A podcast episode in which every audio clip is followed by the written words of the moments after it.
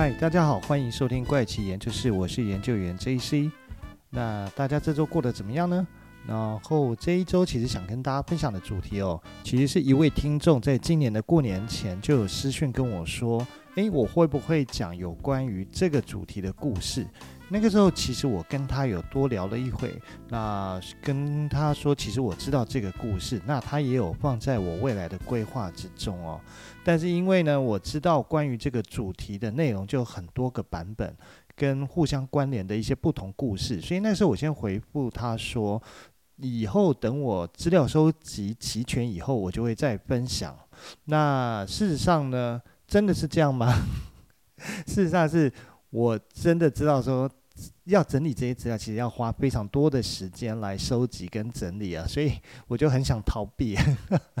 所以那个时候先跟他说，等我收集齐了，我再来做吧。那但陆续中间陆续，当然是真的有。呃，多多少少的去收集一些资讯啦。那现在其实差不多把呃收集到的，就是在网络上你搜得到的所有各种的版本故事呢，收集的差不多了，我就开始一边整理一边查证啊。那差不多就是我觉得，诶，是时候可以来。分享这个主题了，不过整个收集下来，其实内容其实蛮长的，所以我应该会把它分成三集来跟大家分享。那今天就是开始这个主题的第一集啊，那到底是什么主题会花这么多时间去整理呢？那事实上其实就是关于南极的一些神秘故事。好了。首先呢，我们就先从分享正确的一个科学知识啊，来切入南极的故事哦。那我们首先应该要先了解一下南极的一个背景啊，我们才比较好去在后面去讲神秘故事的时候，我们其实才会知道说为什么这些故事都会以南极作为发挥的一个主题。首先我们知道，其实在地球上面最北端就叫北极嘛，最南端就叫南极。但你知道为什么南极又被称为南极洲呢？但是北极却叫做北极海或者是北冰洋吗？其实道理很简单的，因为洲指的是陆地，而洋指的是水域啊。那北极地区呢是海洋是水域，而南极地区则是陆地，所以就会有了南极洲跟北极海之间的一个差别。北冰洋呢，或者是北极海呢，只不过就是通通都在形容北极就是一片汪洋大海的海域而已。不过，由于南北极啊，它都是地处在酷寒地区哦，所以它们一个最大的共同点，其实就是有大量的冰雪覆盖哦。不过南极事实上是要比北极要冷的多了。再来呢，我们可以看看维基百科上面对于南极的记录有些什么呢？南极的英文叫做 South Pole，它是根据地球旋转的方式哦所决定的最南点。按照国际上通行的一个概念哦，南纬六十度以南的地方就叫做南极。那它是。南大洋以及岛屿，还有南极大陆的一个总称哦，它的总面积有大到六千五百万平方公里。那但是南极大陆其实也是世界上最晚发现的一块大陆哦，它其实孤独的位于地球的一个最南端哦，结果还最晚被发现。还好南极大陆上面本来就没有什么呃居民跟生物啊，那有啊有生物啦。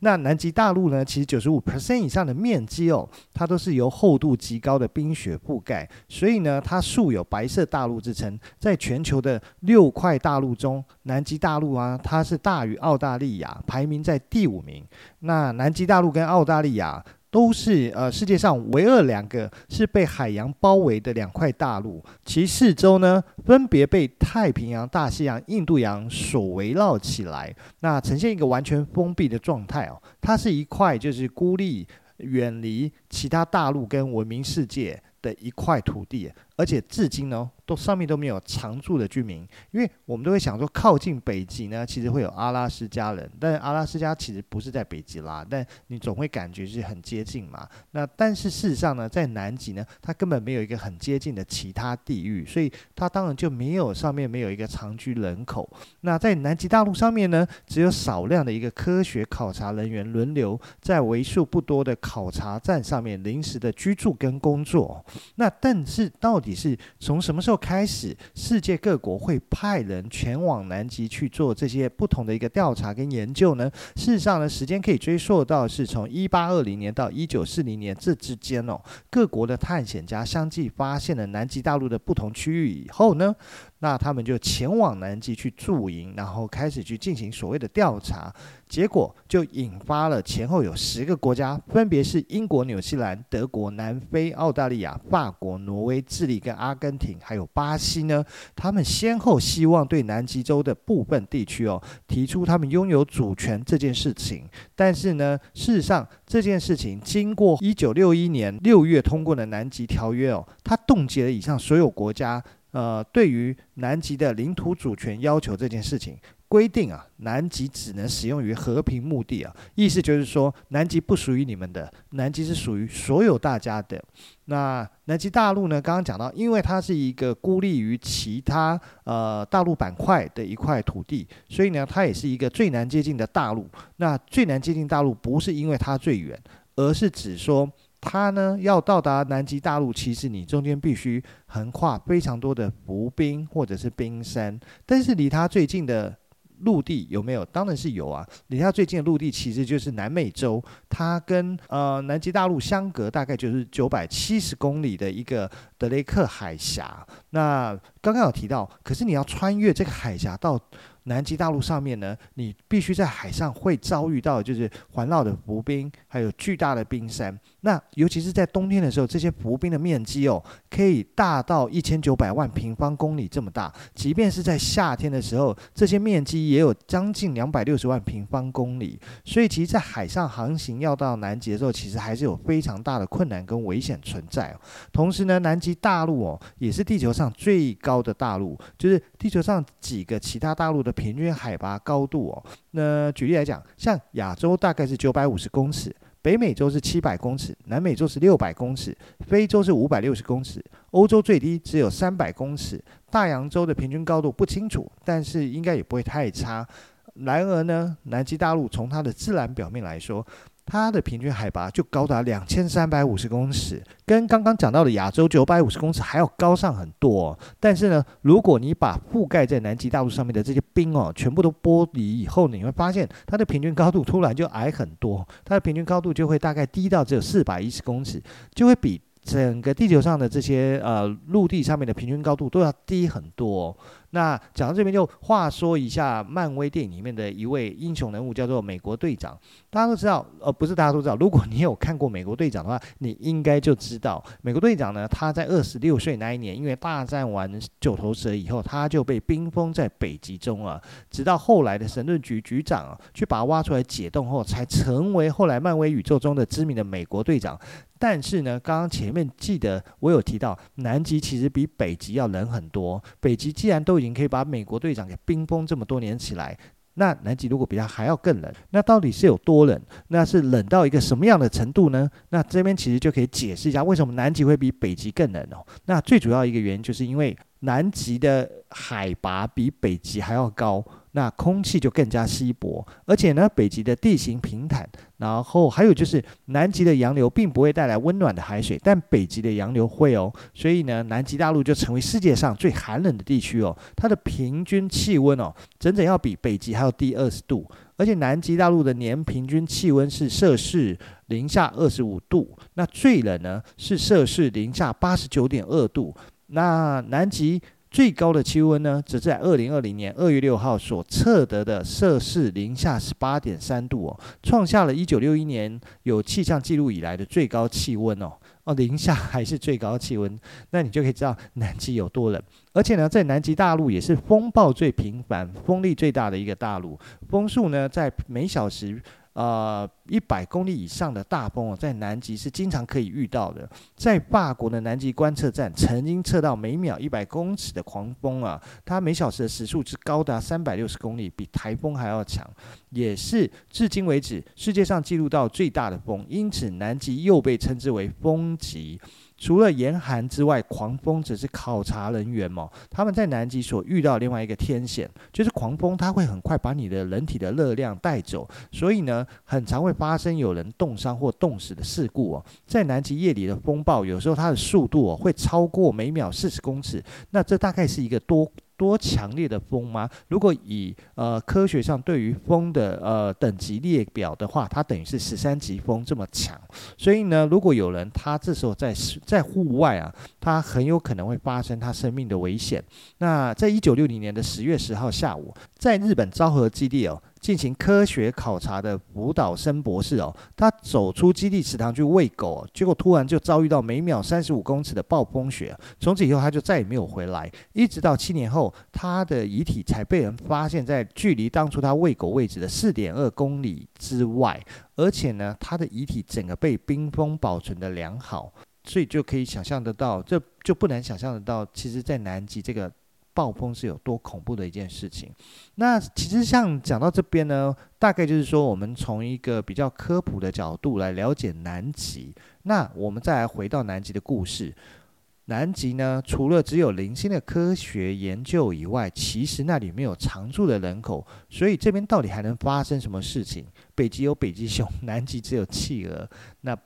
不然还能够发生什么故事吗？好。如果你曾经有看过一部美剧呢，叫做《蓝皮书计划》哦，你还有看到第二季的最后一集的话，你会发现第二季的最后一集画面，它就停留在主角呢，他踏上了他的南极之旅啊。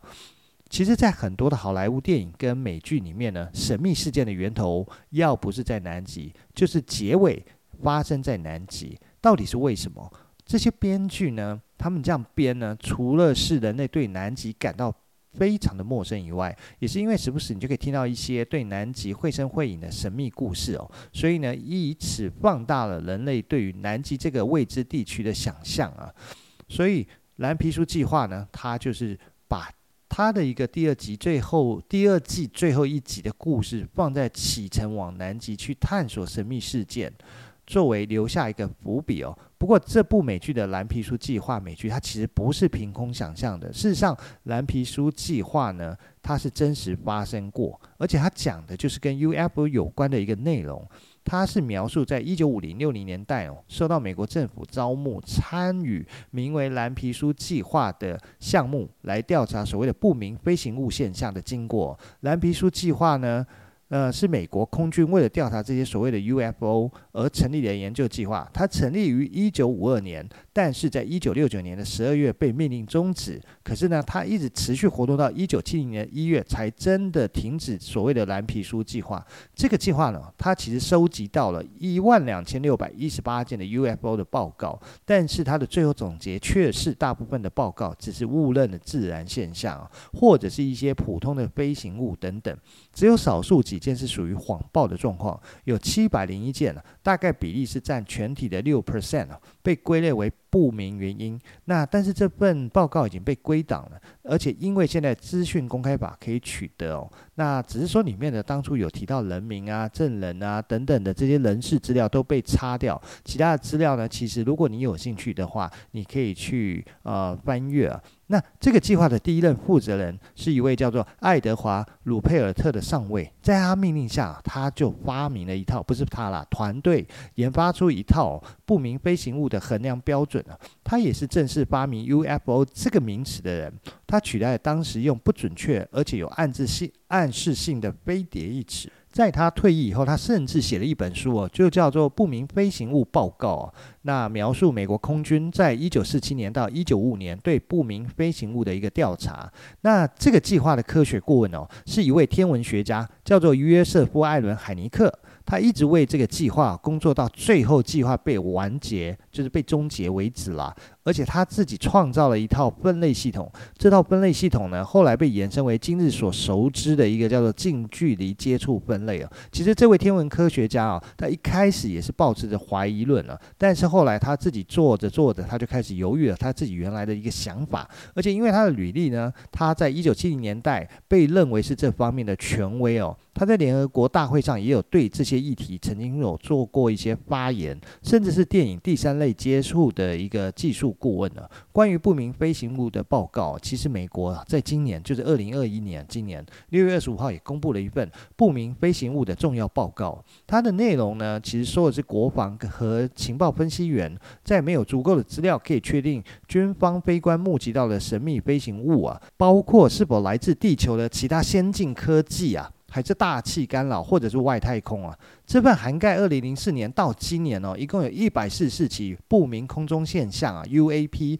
事件的报告说，美国政府人员和消息人士通报的目击事件啊，大部分其实都没有办法被解释啊。但是他没有排除有一些可能真的是跟外星的飞行器有关的可能性。这一百四十四起的事件啊，通常都是发生在军事训练活动期间，其中仅有一起的事件有解释啊。那这份呈交国会的报告由国家情报总监办公室跟美国海军领导的不明空中现象专案小组一同发布啊，在报告中呢，不明空中现象显然构成一个备案问题，也可能对美国的国安形成挑战。报告还说，这种现象啊，大概没有一个单一的解释啊，在为数不多的事件中，据报不明空中现象似乎是显示一些不寻常的飞行状况。这些目击者观察到的事件呢，很多可能只是感应器的错误啊、假情报啦，或者是目击者误解所致，所以他们都需要进一步的严格分析啊。那根据路透社报道，有一位美国的高阶官员被问到这些事件啊，是不是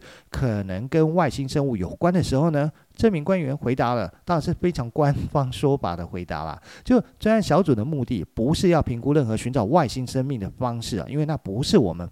要负的责任，那也不是我们任务的一个主要目的啊。那在我们所处理的一百四十四起的通报事件中，没有明确的迹象显示哦，有任何与非地球因素有关的解释。但我们会根据资料，有几分证据说几分话。那事实上就是没有说任何的呃真实的。结果吧，就是非常官方说法的一种解释了。那但在这份报告里面有列出五种可能的解释类别啊，分别是所谓的空中砸坡。自呃自然大气现象，美国政府跟美国工业开发计划，还有外国的对手系统，以及无所不包的其他类等等，就是美国有多名不愿意具名的官员在简报会议上面告诉媒体呢，一百四十四起的事件中，只有一起归因为空中砸坡啊，其他能未获解释，需要进一步分析啊。其余的一百四十三起事件呢，政府尚未列入或排除外星来源的可能性哦。所以呢，这个意思就是告诉你，嗯，我今天虽然公布了我们累积的这些研究报告，可是我不告诉你他们到底是不是外星人，我只告诉你有可能是，也有可能不是。但是我们需要进一步的严格分析后，我才能够做判断。但是我做了判断以后，会不会再告诉你，又是另外一回事。所以基本上呢，就是一个非常官方说法的方式来回应全球对于这个美国手上握有长期的所谓的不明飞行现象报告的内容。好，那不过呢，这也让我们知道，其实美国对 UFO 的研究是一直都存在，只是说他们到底掌握多少资讯。那但这些都是他的机密啊，他没有必要跟大家分享，只是说我们都很想知道是真的。所以回到蓝蓝皮书计划这部美剧上面哦，这部美剧既然跟现实生活中的研究计划是一样，都是以研究寻找 UFO 为主要目的，而第二季的最后一集就是出发来到南极大陆，是不是编剧在暗示来到南极大陆以后可以发现一些什么不寻常的现象？所以我们回来看这个六千五百万公顷的大陆，是不是真的藏了些什么样的秘密呢？所以呢，回到我收集整理南极大陆故事里面哦，其中哦有几则，我我一看就会觉得说有一点，嗯，一看就会觉得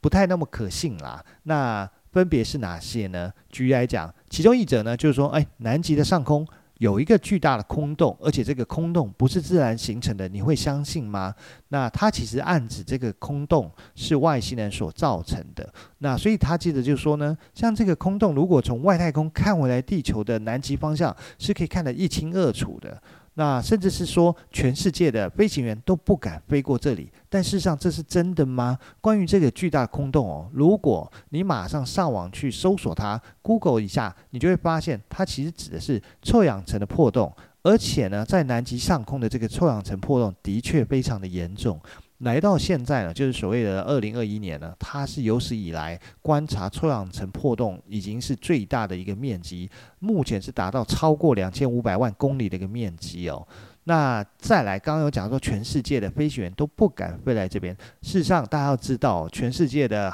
民用航空公司的航线哦，基本上没有飞来南极的啦，没有人会来南极，会来南极的通常就只有军机啊。所以第一个就不存在所谓的全世界飞行员都不敢飞到这边来，会敢飞来这边的，当然就只有出军事任务的才敢过来啊。那我们如果来查一下全世界最南边的航线是哪一个航空公司或哪一个国家的吗？事实上你查得到，那就是阿根廷，它的航线最难，它但它最难的航线只到南纬的五十五度而已哦。刚刚前面有讲到，南纬六十度以后才叫做南极。那事实上的南极大陆呢，它的一个地理位置是处于南纬六十六度三十四分哦，所以。五十五度跟六十六度相比，其实差了非常远。这个远是有多远？大概远到一千两百公里之远哦。所以呢，你要说有没有其他飞行员敢飞这边？当然，民航机制一律不可能的嘛。那就只剩下战斗机或是军事运输机、轰炸机这种才有可能飞过来。可是呢，他们为什么要特地飞过来南极？不可能的。所以会真的来南极从事飞行任务的，只有在南极进行任务的。军方飞行员才有可能过来，所以这个其实就是一听就知道是一个非常的以讹传讹的一个故事了。好，那接下来呢，我们再往下看，收集到的其他故事呢，其实还有包含哪些？就是像刚刚提到，既然有人说，呃，南极的上空存在巨大的破洞，所以有没有可能也有故事会说，在南极的地底下也有巨大的洞穴呢？诶，还真的有。那这个呢，其实就是会接下来我想要跟大家分享关于南极的神秘故事的主轴哦。它不但讲说南极的地底下有一个巨大的洞穴，而且还有人曾经进去过。那进去过的这些人呢，他们就觉得说，诶，这个地理洞穴感觉哦是有人为打造出来的，但到底是真的是人为，是我们人为的，还是外星人人为的？不晓得这到底是怎么一回事呢？而接着要跟大家去介绍的话，其实就要先介绍到一个人，就是整个这个故事的主轴呢，其实是以随着这个人的一个分享哦，那才有办法继续去发展下去的。那他呢，他是谁？他其实是一位美国的记者，他叫做琳达·莫尔顿豪。他除了是一位出名的调查记者以外呢，他还曾经获得美国艾美奖的最佳纪录片制作人奖项。他最知名的调查呢，主要是有不明飞行物跟阴谋论这两件事情。那这位琳达记者，他可是有斯坦福大学的一个传播学硕士的学位哦。他早年的工作是起于环境问题的调查，一直到了一九八零年开始呢，他对于政府展示的一些事项开始有了阴谋论的想法，怀疑美国政府哦，他是跟外星人在进行合作，从事某些秘密研究。从此呢，他就一调查所谓的外星人。不明飞行物，还有政府阴谋论相关的新闻哦。当时美国的爱德荷州的州长还称他为世界上最杰出的不明飞行物调查员，他还被评为美国最著名的 UFO 专家之一啊。所以呢，接下来的故事其实就是随着他当初的一些调查报告所衍生揭发出来的。不过我看这一集时间差不多了，而且一开始就跟大家预告我是要分成三集哦，因为我不想要 一集录超过一小时以上，